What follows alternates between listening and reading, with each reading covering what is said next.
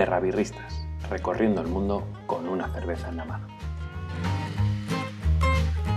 Hola, hola, hola, buenas tardes, buenas noches, buenos días, ¿cómo estáis? Bienvenidos una semana más a vuestro programa favorito, vuestro podcast favorito sobre cerveza, historia, cultura eh, y lúpulo, mucho lúpulo, eh, Terrabirristas.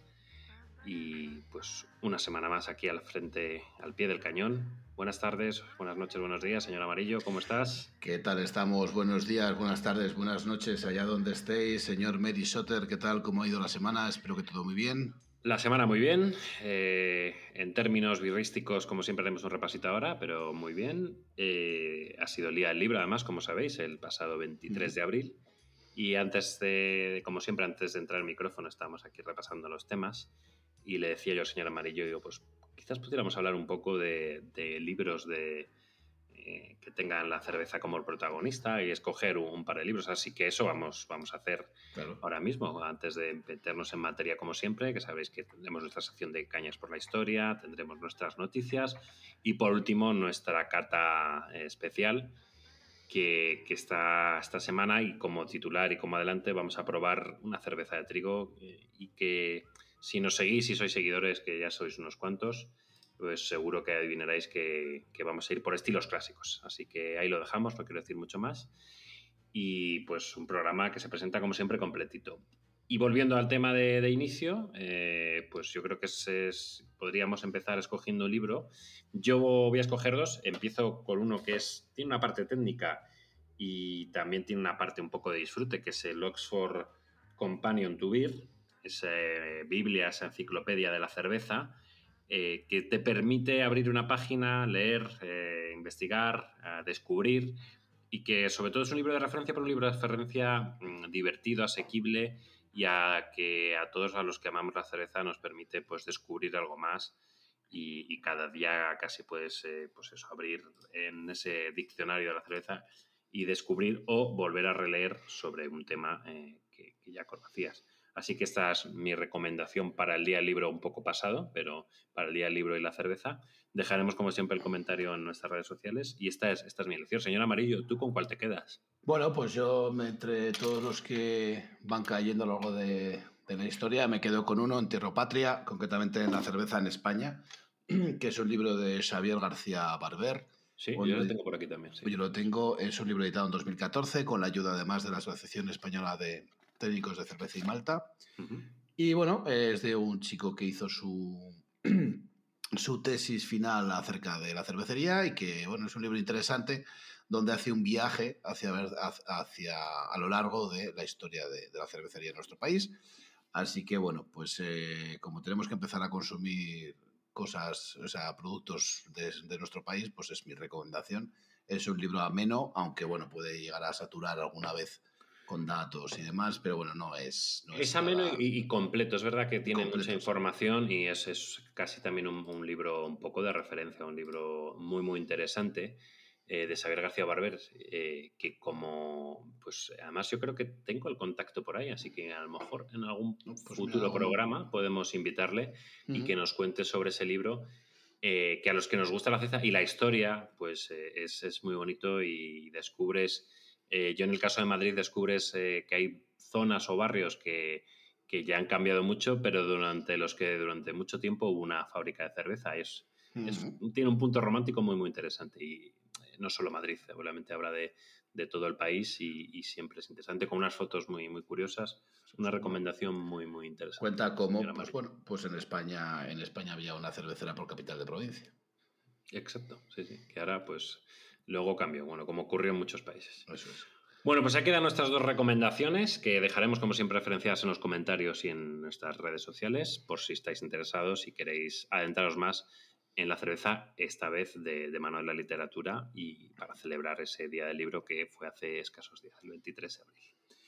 Pues dicho esto, y antes de meternos en materia, eh, tenemos que hacer un repaso a nuestros comentarios en redes sociales, porque ya nos van llegando después de unos cuantos programas. Tenemos ahí nuestros fieles oyentes a través de iBox, a través de, también de Spotify, pero sobre todo en iBox, que es donde hemos, eh, hemos recibido más comentarios. Y si te parece, señor Amarillo, yo creo que vamos a hacer eh, cada uno hacemos, si quieres, un poco un repaso de los últimos comentarios que eh, sobre todo tú te has encargado de responder en persona, pero que no hemos hecho referencia en el programa y es hay que ser un poco educados y agradecidos con el cariñito que nos van dejando. Pues, por ejemplo, Miguel de Cruz, que nos preguntaba por nuestras redes sociales, le contestaste tú eh, por, por iBox, por los comentarios de iBox. Y nada, le mandamos desde aquí un saludo y un agradecimiento a Miguel por estar ahí pendiente, por escucharnos y sobre todo por las cosas eh, eh, bonitas que dice, que dice que le gusta el programa y que está genial. Así que, Miguel, un abrazo muy fuerte del señor Amarillo y de Marisotter que te habla desde aquí. Y, nada, esperemos que nos sigas escuchando y disfrutando con nosotros. Pues en ese mismo capítulo 6, en el episodio 6, tenemos dos comentarios de Eres Agües y eh, dos personas que, bueno, no lo voy a negar, son personas, conocidas, son personas que conocemos y donde nos animan a seguir adelante, a, a, nos cuenta que es muy interesante nuestra información, o sea, nuestro, nuestro podcast y que seguimos y que sigamos en ello, que tenemos una gran apuesta adelante, así que, pues bueno, pues gracias por seguirnos y gracias por, por ese cariño demostrado, ¿no? Y, y bueno, y todo lo que sea difusión, estamos, si nos ayudáis a difundirnos más todavía, estaremos agradecidos.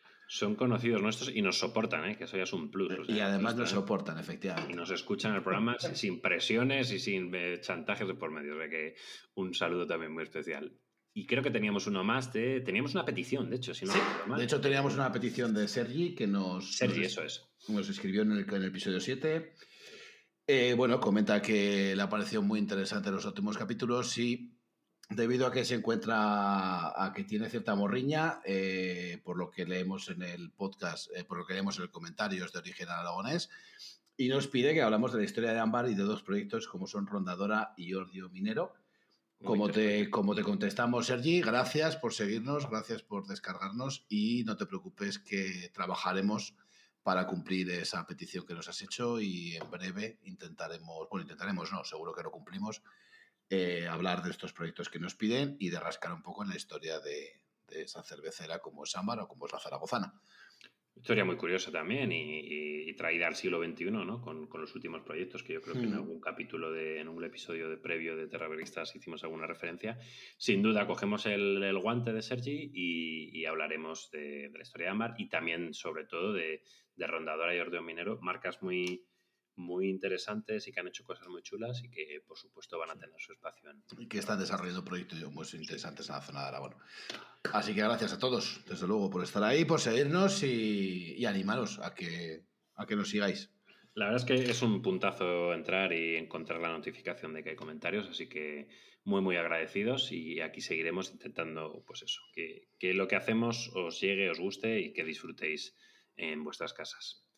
Muy bien, pues dicho esto, vamos, vamos a meternos en harina, ¿no? Empezamos con, con De Cañas por la historia, pero eh, eso será después de esta maravillosa careta que hemos preparado. Terrabirristas, recorriendo el mundo con una cerveza en la mano. Pues ya estamos de vuelta. Maravillosa careta, por cierto. ¿eh? ¿Qué, producción tenemos? ¿Qué, calidad de producción? Vamos, tenemos un, técnico de pospo fenomenal. En Abbey Road se están, se están peleando por nuestro técnico de sonido.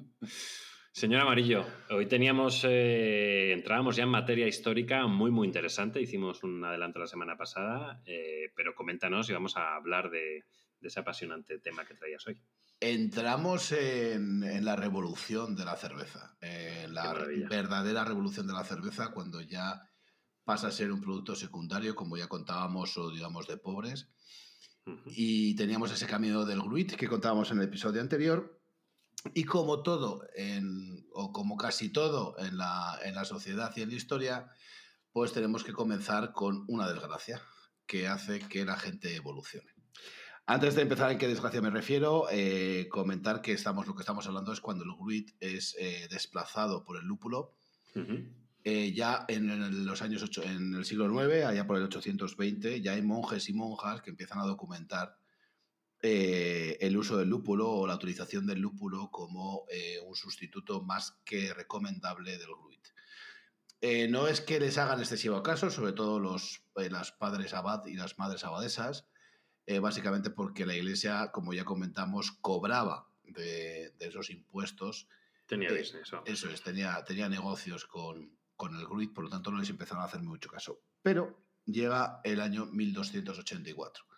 1284, Hamburgo es asolada por un incendio eh, provocado en, en, una iglesia cerca del, cerca del ayuntamiento y es completamente arrasada. La ciudad no queda ni, ni los cimientos. Esto que, como decíamos, pues bueno, como toda desgracia, al final es una oportunidad, eh, mm, crea que Hamburgo vaya creciendo, se vaya tecnificando, vaya se convierta en una ciudad, digamos, moderna, teniendo en cuenta que estamos hablando del siglo XIII. La media, sí. Eso es. y la cervecería no se ve, eh, o sea, se ve obligada a lo mismo, a mejorar, a, no robarse. Los cerveceros renuevan sus instalaciones, sus talleres son mejorados y las cervecerías cada día son más grandes. Lo que supone empezar a revolucionar a revolucionar el sector de la cerveza. Pero ¿por qué revoluciona el lúpulo eh, la, a la cervecería. Por lo que ya hemos comentado muchas veces, el gruit eh, eh, provocaba que la cerveza se agriara eh, muy fácilmente y no pudiera ser transportada, por lo que era el consumo extremadamente local. El lúpulo, al ser un antiséptico y al proteger la cerveza, permitía que la cerveza pudiera empezar a moverse. Empieza el comercio. Y empieza, efectivamente, y empezamos a comercializar el producto. Y ya no solo a comercializarlo, sino a poder almacenarlo durante largos, largos periodos de tiempo. Cosa que con esto, antes, vamos a dejarlo claro, antes del mundo de las lager, antes de que se supieran lo que era, simplemente era eh, los estilos que se hacían, pero que se permitían, eh, pues eso, mm, extender su vida más allá de, quizás eh, semanas, que era lo que permitía el grid, porque eso es. se estropeaba. Eso es. Entonces, el lúpulo permite que podamos transportarla. ¿Qué ocurre? Que empieza a poner en riesgo el uso del grid. Y como hablábamos en el episodio anterior, el Gruit generaba una cantidad muy interesante de ingresos a monarcas, a la iglesia y a los, todos los monopolistas que cobraban por su uso. Y aquí hay, varias, aquí hay varias fechas clave que hacen que el Gruit al final desaparezca, pero como la gente empieza a ponerse nerviosa. En 1321, Guillermo III de Holanda prohíbe las cervezas que, eh, que venían eh, aditivadas con lúpulo eh, y no, o sea, que, venían utilizando, que se utilizaba el lúpulo para, para fabricarla, sino el wheat. Eh, le duró poco la prohibición porque se echaron todos los fabricantes encima. Y, pero bueno, al final era una medida proteccionista, ¿no? Era ahora... Efectivamente, era, era, como proteger el bolsillo. Y los mercado y los intereses, vamos. En 1360, el obispo de Lieja y de Utrecht se queja a Carlos, a, Carlos IV de que le baja el nivel recaudatorio procedente del RUIT. Por lo tanto, ya empezaba a haber ruido. Ya empezaba a haber que los propios fabricantes de, cerveza eh, empiezan a revolucionarse. ¿Cómo se revolucionan al 100%? Pues se revolucionan eh, cuando empieza a haber la marina mercante, o cuando empiezan a, a haber marineros, o pues sí, marineros, y barcos de mercancías que empiezan a trasladarse a, distintas, a distintos países a distintas, a distintas localizaciones. Que además, como ellos eran muy buenos y sabían, y sabían sortear muy bien todo el tema de los impuestos, aquí ya meto una pequeña cuña. Para quien no lo sepa, en la ciudad de Hamburgo existe un barrio que se llama el Barrio Azul, que es el barrio donde se podían hacer, eh, digamos, blanqueamientos de dinero eh, o negociar de manera no legal con el dinero y estaba permitido por el gobierno. una zona franca, digamos. Eso es, es una zona, es un puerto franco, eso es. ¿Vale? Entonces, ellos son los mismos, los mismos mercantes son los que empiezan a negociar con, la, con, el, con, el, con el comercio de la cerveza, empiezan a sortearlo esto y nace lo que en antaño no se conocía como, o sea, lo que ahora no se sabe muy bien, eh, que era, pero es la Liga Ansiática. La Liga Ansiática era la unión en aquel momento de Ámsterdam, Hamburgo y Lübeck em, eh, como ciudades-estado. Eran ciudades que tenían los tenían puerto, tenían puerto y además tenían los permisos eh, de ser propios estados, por, los, por lo tanto tenían sus propias regulaciones. Y esto empieza a hacer que, lo digamos, ese mercado del gruit empieza a bajar y empieza a morir y se, y se sustituye por el lúpulo y ya no solo la sustitución del lúpulo, sino conocer la cerveza como la conocemos ahora.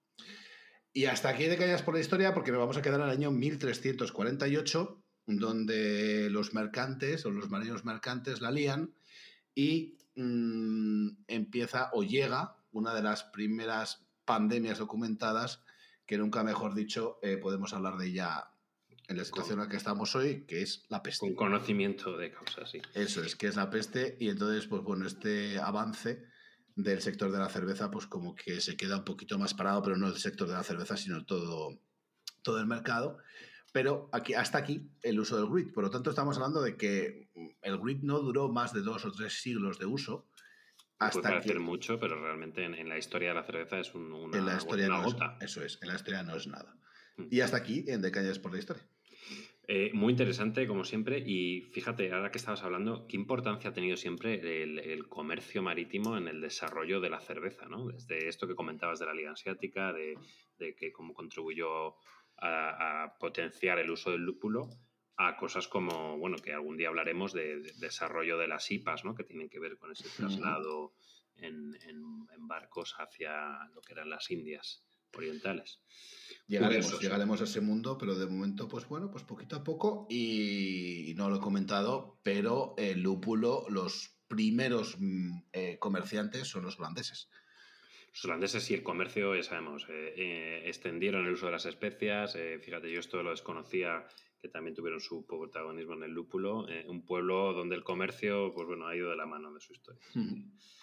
Perfecto, pues muy interesante como siempre. Vamos poquito a poco desgranando eh, el papel de la cerveza en la historia, o al revés, el papel de la historia en la cerveza, y un capítulo más de la mano del señor Amarillo. Y ahora, como siempre, vamos a pasar de la historia más eh, lejana a la actualidad más presente con nuestra selección de noticias de la semana o de las últimas semanas al menos.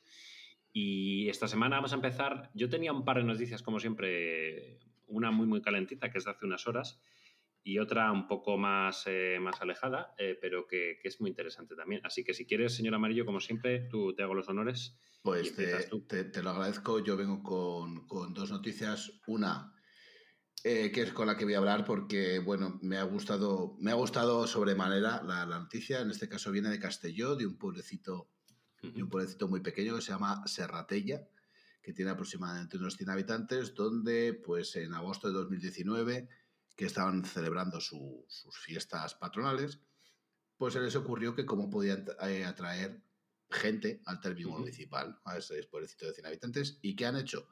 Pues han hecho ni nada más ni nada menos que una eh, pequeña microcervecería eh, con una marca propia que se llama Serra Birra y la están comercializando para darse a conocer y para convertirse en una atracción turística de la zona, en esta zona de Valencia, cerquita de Castellón eh, eh, bueno, y además eh, la manera de darse a conocer es que tienen un pack que son catas, karaoke y turismo. Entonces te estás tomando ahí unas cervecitas, van al azar, han hecho 27 tipos de cerveza, pero 27 no es que suene a exageración, sino es que han hecho 27.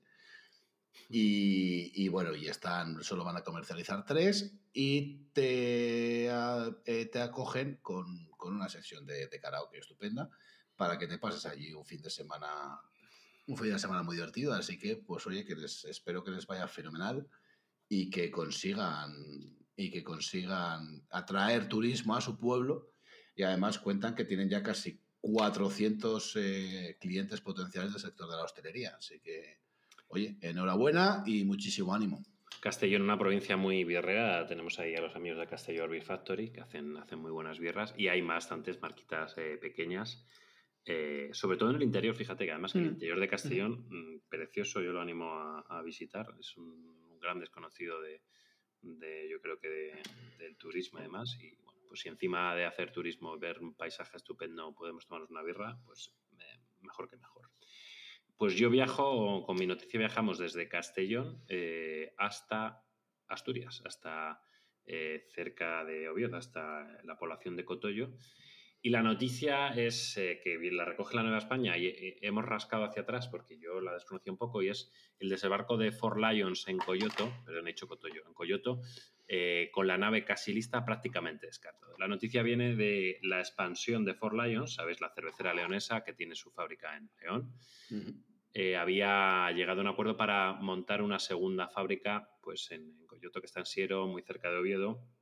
Y curiosamente, la ubicación es en, el, en, un polígono que pertenecía a lo que era la antigua fábrica del Águila Negra.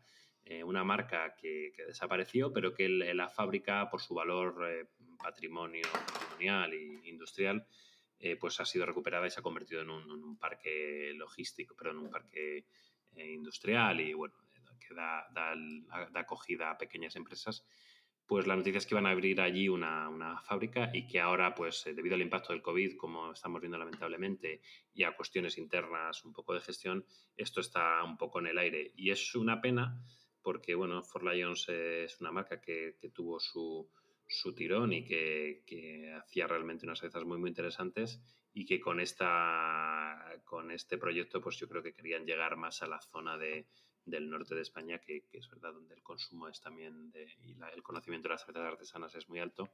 Y de momento este proyecto está, está parado. Pero me ha llevado a descubrir eh, esta marca, el Águila Negra, que yo la conocía de oídas, pero que las fotos que hemos visto de, la fábrica son realmente chulas, realmente impresionantes. Ha quedado muy bien, está en un estado de serio abandono y tras la reforma que ha sido subvencionada por diferentes administraciones, pues ha quedado una fábrica preciosa y que desde luego seguro que merece una, una visita. Así que esperemos que esto se desbloquee y que, qué mejor forma de rendir homenaje a una antigua marca que pues eh, estableciendo una nueva, aunque sea mucho más pequeña, fábrica de cerveza en, Asturias. Sí, es curioso esa, esa marca. De hecho, yo lo he llegado a conocer, la Guinea Negra, y bueno, esta es, es, una muy buena noticia, ¿no? Que queramos o que se quiera buscar ubicaciones antiguas eh, de antiguas cerveceras para reflotarlas y para darles otra vez ese ese pequeño toque ¿no? de, lo que fue antaño y de lo que, mm, bueno, no, no tiene por qué ser ahora o puede serlo. la verdad es que es, una, es, una, gran noticia y una gran iniciativa, sobre todo que en estos tiempos no es fácil eh, arrancar con iniciativas. Subiremos alguna foto de antiguas y nuevas para que veáis eh, eh, la fábrica, porque realmente era, y ahora es también de, a su forma distinta, pero en su momento era una fábrica enorme y muy, muy bonita. es, es una, es una alegría que por lo menos haya salvado esa parte del patrimonio, de la historia de, la cereza y del país al final, porque al final esto es historia también de todos. Seguiremos de todas formas eh, de cerca este, este proyecto. Pues tu turno, señor. Bueno, pues por mi parte la última noticia que traigo hoy es eh, nos vamos a Huelva, eh, nos vamos a la marca Odiel, que es una, sí, eh, la cervecera onubense de Odiel, que ha sumado tres medallas en el concurso nacional de, cervezas y espirituosos y vinos de Lyon. Concretamente con tres, bueno, pues con una Weissbier, con una American IPA y con una Irish Red. Así que es buena noticia que la gente vaya, o sea, que las empresas vayan expandiéndose poquito a poco y, que tengan ese tipo de reconocimientos internacionales. ¿no? Y es buena noticia además que sean en, zonas donde no hay tanta tradición cervecera, porque es verdad que, eh, pues eh, justo acabamos de comentar la noticia de For Lions, acabamos también de hablar de, Levante, de Castellón, donde pues entre el Levante, el norte de España y Cataluña sobre todo, pues sabéis que se concentran gran parte de las cerveceras artesanas. Eh, y entonces escuchar noticias como esta, pues la verdad es que te llena de alegría saber que, que hay también otros proyectos con éxito además, reconocido por concursos, que se están desarrollando en sitios donde no hay, por lo menos hasta donde yo sé, no había tradición. No había tanta tradición. En Huelva yo no, no, conozco tampoco muchas o, o casi ninguna, sí. Yo, de hecho, sí en Jaén sí conozco y en Córdoba también, pero en Huelva y Almería y esa zona es, sí, no es, no es una zona muy cervecera. Bueno, pues desde aquí una enhorabuena a los chicos de Diel y, y ánimo y a seguir haciendo birra para disfrutar. Esperemos probarla en breve. Acabo yo la sección de noticias esta vez con una eh, recién muy calentita, ha sido publicada hoy, el Cerveceros de, Europa, eh, el equivalente eh, un poco europeo a nuestros Cerveceros de España, ha publicado un informe sobre el impacto de la pandemia en, la industria cervecera en 2020 y las predicciones para, para, el 2021. El documento está en la página de Cerveceros de Europa, es muy, muy recomendable, en Brewers of Europe. Eh, que tiene mucho dato, mucho análisis, pero bueno, vamos a los titulares. Y es que, según señala esta asociación, eh, pues eh, ha habido una caída del 42% en hostelería, que supone una reducción de 126 millones de hectolitros en 2019 a 73 millones. Fijaos la, la magnitud ¿no? un poco de la, de la tragedia, por decirlo así. Y es verdad que ha habido un, se ha compensado un poco por el incremento en el canal de alimentación, pero no compensa pues por esa gran, gran pérdida, porque al final, como todos sabéis, la industria cervecera eh, sobrevive sobre todo basa su modelo en, la hostelería, no solo en España, sino en todos los países de Europa. Muy interesante ver pues, eh, la impresión de, ¿no? de, esa gran caída y de, y de todo el volumen de cerveza que se ha quedado sin hacer. Y luego también habla de, la, de la, pérdida de trabajos, ¿no? de, que cifra hasta en un 20% de pérdidas de, empleo perdón, eh, del sector directos e indirectos. O sea que muy interesante y materia para, para, analizar. Es lo que iba a comentar, ¿no? Hablábamos de, ese 30% de caída que tiene el sector español, pues si los, los calamos al resto de Europa, donde además las medidas han sido mm, eh, mucho más duras en países como Francia, Alemania o, eh, o Bélgica o Centro Europa, pues evidentemente, pues bueno, desgraciadamente tenemos que escuchar esta reducción de casi el, 50% de la pérdida. Y, es una auténtica desgracia por los puestos de trabajo, porque, porque bueno, el sector cervecero, pues es, seguro que se recupera, hmm. pero el que tiene su negocio le va a costar hacerlo, le va a costar recuperarlo. Sí, bueno, de hecho son optimistas, ¿no? Los cerveceros dicen que en 2021 es probable que lleguemos a, recuperar eh, niveles eh, cercanos a los de 2019, al menos en, en hostelería. Con lo hmm. cual, pues bueno, también es un, jarro de agua fría y otro de agua caliente, pero bueno, el, dato son eso y, la cantidad de, puestos de trabajo y de, y de cerveza que se ha quedado sin hacer, pues, pues da que pensar y te deja un poco el cuerpo frío. Pues sí, pero seguro que, seguro que salimos adelante y en 2022 son los nuevos años 20. Eso es, bueno, seguro que hay, hay estudios que dicen ¿no? que vamos hacia un desenfreno, hacia consumos récord de, cerveza en, en, la segunda mitad del 2000 año. Eh, esperaremos comentarlos en un especial fin de año y seguro que seguro o esperamos que, que sea así, que batamos récord de, de, consumo por el bien de la industria y de, y de los trabajadores de la industria. Seguro. Pues hasta aquí nuestras noticias como siempre, cuatro noticias, eh, actualidad muy, muy cercana. Esta tan cercana como que tiene, ya os decía, unas horas, ha sido publicada esta mañana el informe y tratando siempre de traeros las últimas novedades del sector y del mundillo cervecero. Y dicho esto, como siempre, vamos a pasar a nuestra sección más interesante, nuestra sección más favorita y la que nos permite beber mientras estamos hablando con todos vosotros, que es todo un placer. Y Eso es y que siempre eh, beber una buena cerveza mientras hablamos de cerveza es súper interesante. Venimos con la recomendación de la semana y aquí sí comentar que, bueno, tendremos eh, muy prontito tendremos un Instagram donde subiremos fotos de los productos que os recomendamos y que catamos aquí online. Y en este caso sí eh, reconocer y bueno, darle las gracias a Nora de Bierbank. Eh, Bierbank es un puesto, un bar que está en el mercado de la Guindalera, en las bancas 1 y 2, eh, allí en Madrid. Eh, os, lo recomendamos mucho, estuvimos el fin de semana, fue es una chica encantadora que nos atendió muy bien. Y bueno, la cerveza que vamos a consumir ha sido, la hemos adquirido en su, en su local. Eh, un sitio muy recomendable, además. Y, que comentábamos también antes que eh, da gusto que empiece a haber sitios de cerveza. Los que, los que nos escuchéis de Madrid sabéis que los sitios de cerveza un poco especializados, y en Madrid y ocurre también en, otras grandes ciudades, ¿no? como puede ser Barcelona o Valencia, pues se suelen situar en el centro o en los barrios eh, más de moda, ¿no? como pues, Malasaña y demás. Bueno, esto es en este caso, Guindalera, que es un barrio, no vamos a decir que es los suburbios, pero es un barrio sí que está alejado y, más pegado a la M30 para los que nos escuchan de fuera de Madrid, que lo ubiquen.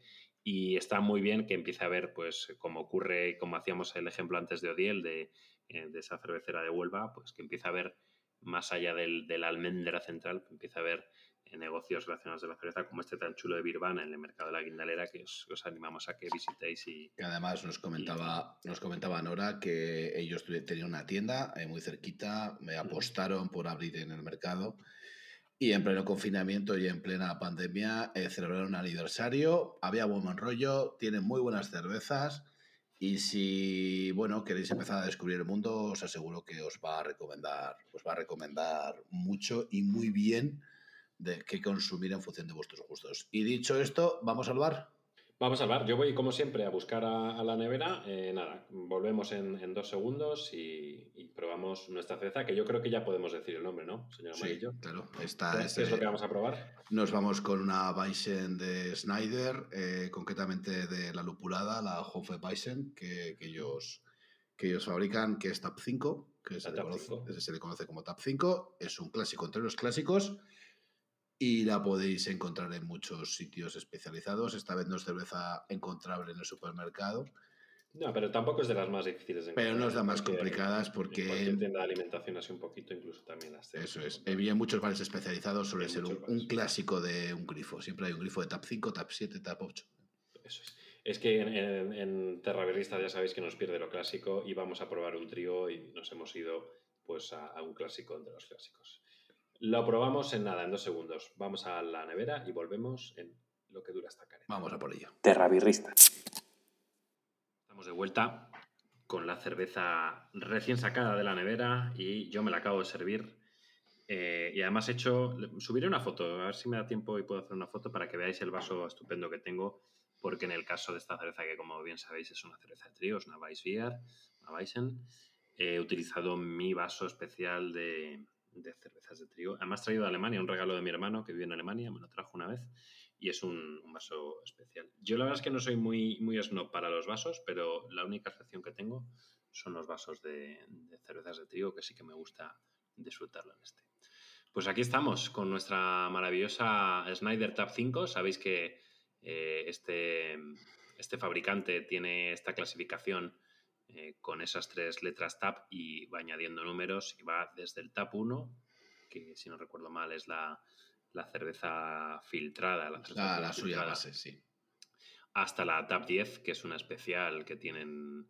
Eh, no recuerdo ya si es envejecida en barrica o lleva algún lúpulo especial, pero bueno, tienen esas 10 variedades siempre trabajando el trigo como elemento base y como, como, como base de todas las cervezas que hacen.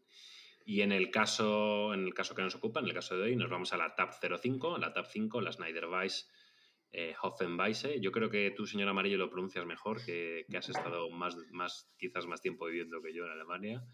Y es la Hoffenweisse, que al final lo que quiere decir es, es, una cerveza de trigo con un puntito más de lúpulo, ¿verdad? Eso es. Eh, el, estilo, el estilo de la propia cerveza sería Weissen. En este caso es una Weissen Doppelbock Doppelbock es, digamos, lo más cercano a lo que conocemos en España a doble malta, aunque no es exactamente lo mismo.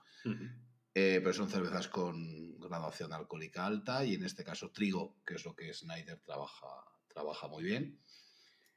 Y, bueno, eso, el Hofen, que el Hofen significa, significa lúpulo. Entonces es una cerveza de trigo aromatizada que, que, bueno, que ya en sí mismo es algo, es algo Mm, clásico, pero fuera de los clásicos, porque recordemos que las, que las cervezas de trigo son, son, cervezas, eh, son cervezas muy frutales, eh, derivado de ese uso de trigo, y, no suelen estar aromatizadas con lúpulo. O sea, llevan lúpulo, pero no de manera como una IPA, por decirlo de una manera. ¿no? Esto es un poco la, más la, modernez dentro del, del clasicismo que, que, trabaja Snyder, ¿no? Digamos que es uno eh, es una de las eh, referencias pues, pues, que rompe un poco más esa tradición y ese, ese perfil casi único, que es verdad que con sus diferentes matices, pero coger un trío alemán, ya sea de Francis Kammer, de Erdinger, de Paul Lanner, al final el perfil en las referencias clásicas es muy, muy similar, ¿no? Pues mm. como acaba de decir el señor Amarillo, pues tiene esas notas frutales de la fermentación,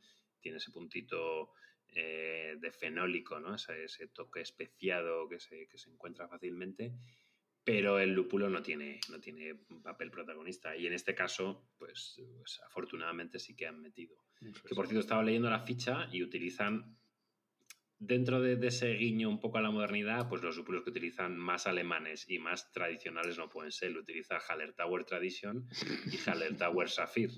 O sea, no te creas que se han metido a lúpulos americanos. más de Centro Europa no pueden ser, está claro. Más alemanes o... Más, más clásico no puede ser. Nos vamos a 8,2 grados de alcohol, por cierto, y, por supuesto pues a, ese trigo malteado y a ese también poquito de, cebada malteada, eh, que nos dan pues una cerveza de 40 IBUs, que, se notan y lo notaremos ahora en cuanto, en cuanto empecemos con la cata. ¿Le damos a la visual, señor claro, Dale candela. Pues eh, visualmente, si estáis aprovechando y habéis hecho ese ejercicio de, de pillar la cerveza y probarla con nosotros, estaréis viendo que es una cerveza turbia, tenemos ese velo de, de los restos de la levadura que queda en suspensión, esas notas eh, ambarinas apagadas eh, y ese, esa espuma muy persistente, muy alegre. Es una maravilla servir esta cerveza y ver cómo la espuma se mantiene y, te, deja ese vaso perfecto casi para la foto. Y con mucha actividad, mucha burbujita, que es también algo habitual en este estilo de cervezas. Burbuja de trigo, bueno, esa espuma con, con esa burbuja grande, eh, muy procedente de este tipo de cervezas. Eh, si alguno ve, alguno me lo ha dicho, es que está sucia, no es que está sucia, es que está sin filtrar, por lo tanto, eso, eso está turbia. ¿Vale? Yo, de hecho, esta que estaba bastante más reposada, porque la he dejado un poquito reposar fuera de la nevera, se ve, se ve los, los flóculos de levadura y se ve, se ve cómo me está empezando a decantar. Sí, a mí también, justo. Se ve hacia el mundo.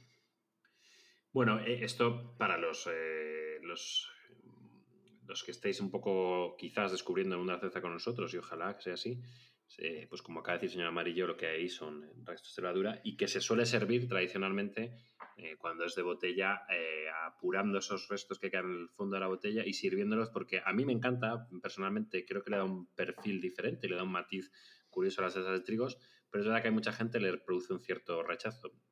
Yo creo que que es parte del estilo y es parte de la esencia y que hay que hacer ese ejercicio de servir los, los pozos de la levadura. Y... Para quien no le guste, esto es un comentario fuera de, eh, para quien no le gusta la cerveza sin filtrar, en Alemania hay un tipo de cerveza que se llama Cristal, Crystal Weissen, que es cerveza de trigo filtrada. Para los alemanes, cuando lo pides, dices, ¿qué pasa? ¿Tienes sed? ¿Quieres un Es una herejía, exacto. es una herejía, sí, sí. Y yo creo que organolépticamente tiene otro perfil completamente distinto. Sí, le ¿eh? quitas ese sabor del 4 vinil guayacol, que es ese sabor a clavo que le da el propio trigo de fermentado, eh, no lo tiene porque se lo eliminas, está claro. El puntito fenólico, ese, ese, ese sabor, sí. Eh, al final es, es parte del espíritu. Vale, pues vamos al aroma, que es donde empieza, como siempre decimos, lo divertido.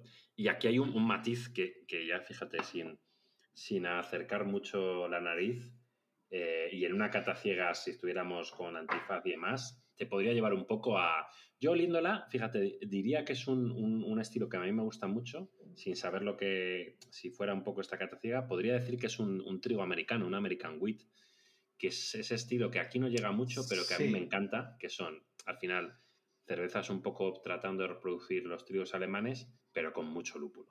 Los americanos sabéis que le echan lúpulo a todo. y ese, esas cervezas eh, que ya os digo, aquí no, no, son fáciles de encontrar, pero a mí me podría un poco llevar por ese terreno porque notas un poco esas notas resinosas, ese lúpulo hervido, enseguida se notan. Yo, yo estoy haciendo este ejercicio y me encanta, es un aroma genial.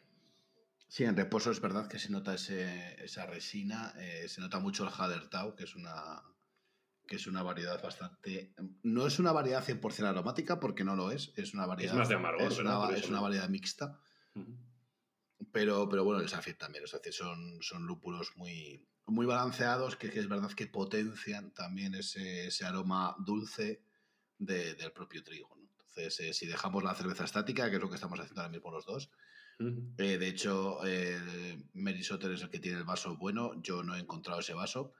el vaso, para los que os hagáis una idea, es un vaso en campana o aflautado, que lo que consigue es lo que consigues eso es que, que, saquemos esos aromas hacia, hacia arriba.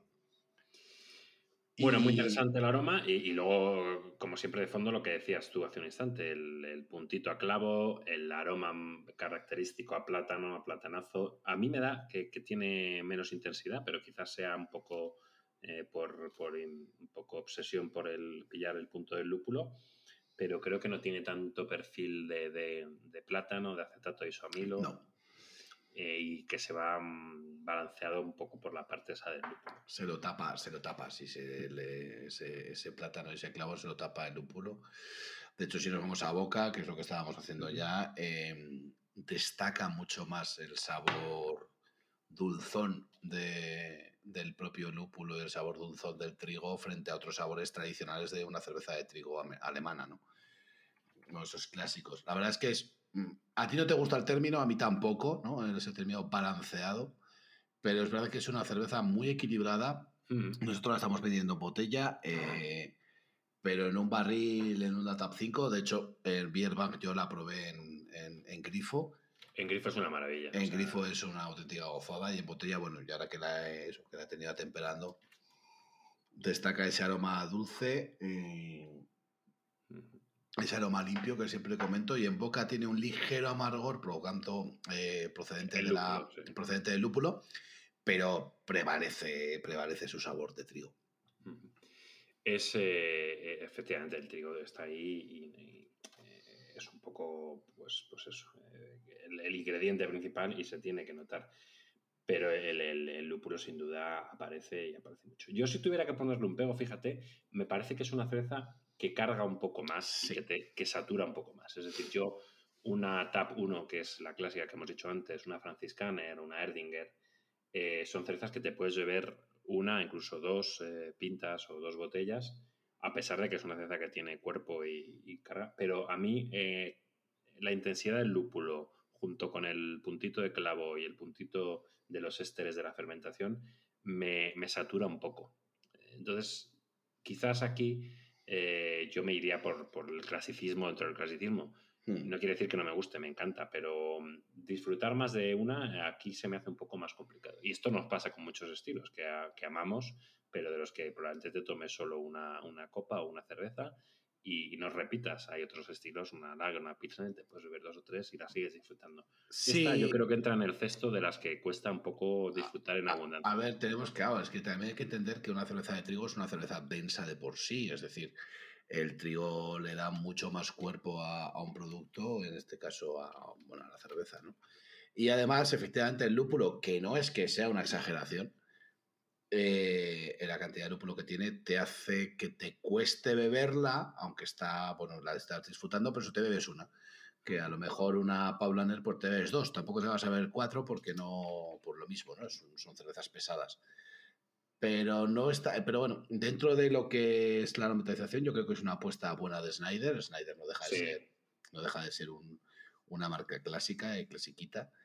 Eh, pero bueno, es una nueva apuesta y, esto frío en un barril, en una tapita de barril, pues eso, ahí en la guindalera o en, o en la latina, eh, fresquita y al calor, pues entra también bien. O sea, pero sí que es verdad que, que, el lúpulo le da un extra de pesadez a la cerveza mm. que no tiene una de trigo habitualmente. Bueno, esto lo hablaremos algún día, pero realmente eh, gran parte de la industria cervecera alemana está constreñida por esa Reichsgebot, la ley de la pureza, y muchos no pueden meter más allá pues eso, de los cuatro ingredientes básicos, y la forma de innovar pues es, es un poco pues, variando la proporción, vamos a decirlo así, los ingredientes clásicos y autorizados por esa ley de pureza. Y este es uno de esos casos.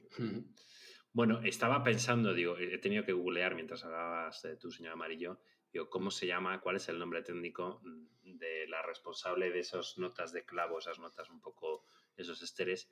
Y, digo, lo tenía en la punta de la lengua y es eh, la Torulaspura del Burkey, que es la, el nombre de la levadura de, de las Weissbier. No me sabía, estaba, digo, sabía que tenía un nombre así súper raro. Yo no, me acordaba, sí. ¿eh? Torulaspura del Burkey, es la levadura que además se utilizan en, en los vinos o, o el mundo de, de, los vinos la utiliza si no recuerdo mal, para conseguir alguna, alguna que otra cosa y, yo creo que viene también en, la piel de, las, de las uvas. Pero sí, la responsable en parte de esas notas de, de clavo, esas notas fenólicas, es esta levadura que tiene el nombre de Toulaspura del Bruquet, que a mí siempre me sonó nombre del grupo punk alemán. Ah, grupo punk alemán, efectivamente. bueno, y nada, y el, 4 vinil Guayacol, que es el olor. El 4 vinil Guayacol, que suena a nombre de grupo de techno, tío. O sea, tenemos el, el, el, punk por un lado de la ladura y el, 4 vinil Guayacol, que suena eso a DJ. A DJ no, efectivamente, no, eh, suena a DJ de los 90. ¿Cómo te llamas? 4 vinil Guayacol, tío. pues tocas detrás de tu las pura del Burkey. Eso es. En el escenario pinchas, pinchas, después, ¿vale? en fin, bueno. Pues nada, un acierto como siempre de esta Tap 5 y, y bueno, os, dejaremos fotos en, en el Insta que eh, publicaremos dentro de, poco para que la podáis eh, disfrutar. Y os animamos a que la probéis, eh, ya sea en botella o en grifo, en sitios pues como ese maravilloso Beer del que hemos hablado al principio del mercado de la guindalera, que es, un sitio también muy recomendable para visitar. Perfecto, pues una buena forma de empezar la semana en nuestro caso y, acabar el día también en nuestro caso, que estamos grabándolo a final del día, este podcast, y disfrutar. Yo estoy notando los 8,2 grados, por cierto. ¿eh? Eh, suben, suben, suben rápido, sí. No, no tanto en boca, pero sí en, lo que viene después de boca, que es, en la cabeza. Eso es, en lo que es nariz hacia arriba. Exacto. bueno, pues este yo creo que es el, momento ideal para, antes de que empecemos a decir más chistes malos de los que acabamos de hacer, de dar eh, fin al programa de hoy, a este número, capítulo número 8 de Deseando que lo hayáis disfrutado, como siempre, que hayáis aprendido, que hayáis por lo menos pasado un buen rato, unos minutillos con nosotros y haciendo el mensaje de siempre, señor Amarillo, que, nos sigan, ¿en dónde nos pueden seguir? ¿Nos pueden comentar? Pues estamos en Spotify, en iBox, como ya hemos comentado en otras ocasiones, en Google Podcast. Y hace muy poquito nos, escribieron un correo eh, la gente de Apple diciendo que ya estamos en iTunes eh, que no, les parecíamos lo suficientemente de fiar, ¿eh? estaban haciendo ahí su research. Pero gracias a, gracias a ese gran, bueno, a esos números de escuchas, pues nos han permitido entrar en la exclusiva. En el club. En el club Apple, eh, pues y estamos de momento ahí. Y bueno, y vendremos con novedades en Instagram. Esperemos que esta semana podamos estar también. Y vendremos con más novedades, sobre todo para ese décimo episodio que no va a tardar en llegar, que es que estamos ya en el episodio 8 y se dice pronto. Y vamos a hacer algo especial, seguro. Estamos viendo el qué, pero vamos a hacer algo especial y algo que, bueno, que, permita celebrar que cuando empezamos esto no sabíamos si íbamos a durar más de dos episodios y ya llevamos pues camino de los 10, que no está nada mal. Eso es, y cada día más ilusionados además. Hay series de Antena 3 que han durado menos, ¿eh? eh efectivamente. Con y presupuestos mayores que los nuestros. y cada día más ilusionado y sobre todo gracias a los que haces esto posible, eso está claro. Eso es. Pues nada, muchas gracias por estar ahí.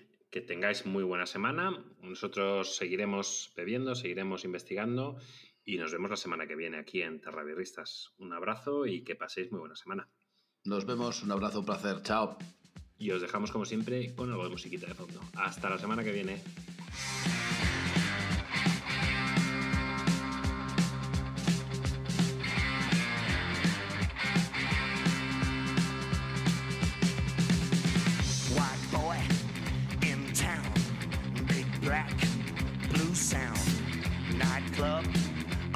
in. Got a stamp on my skin.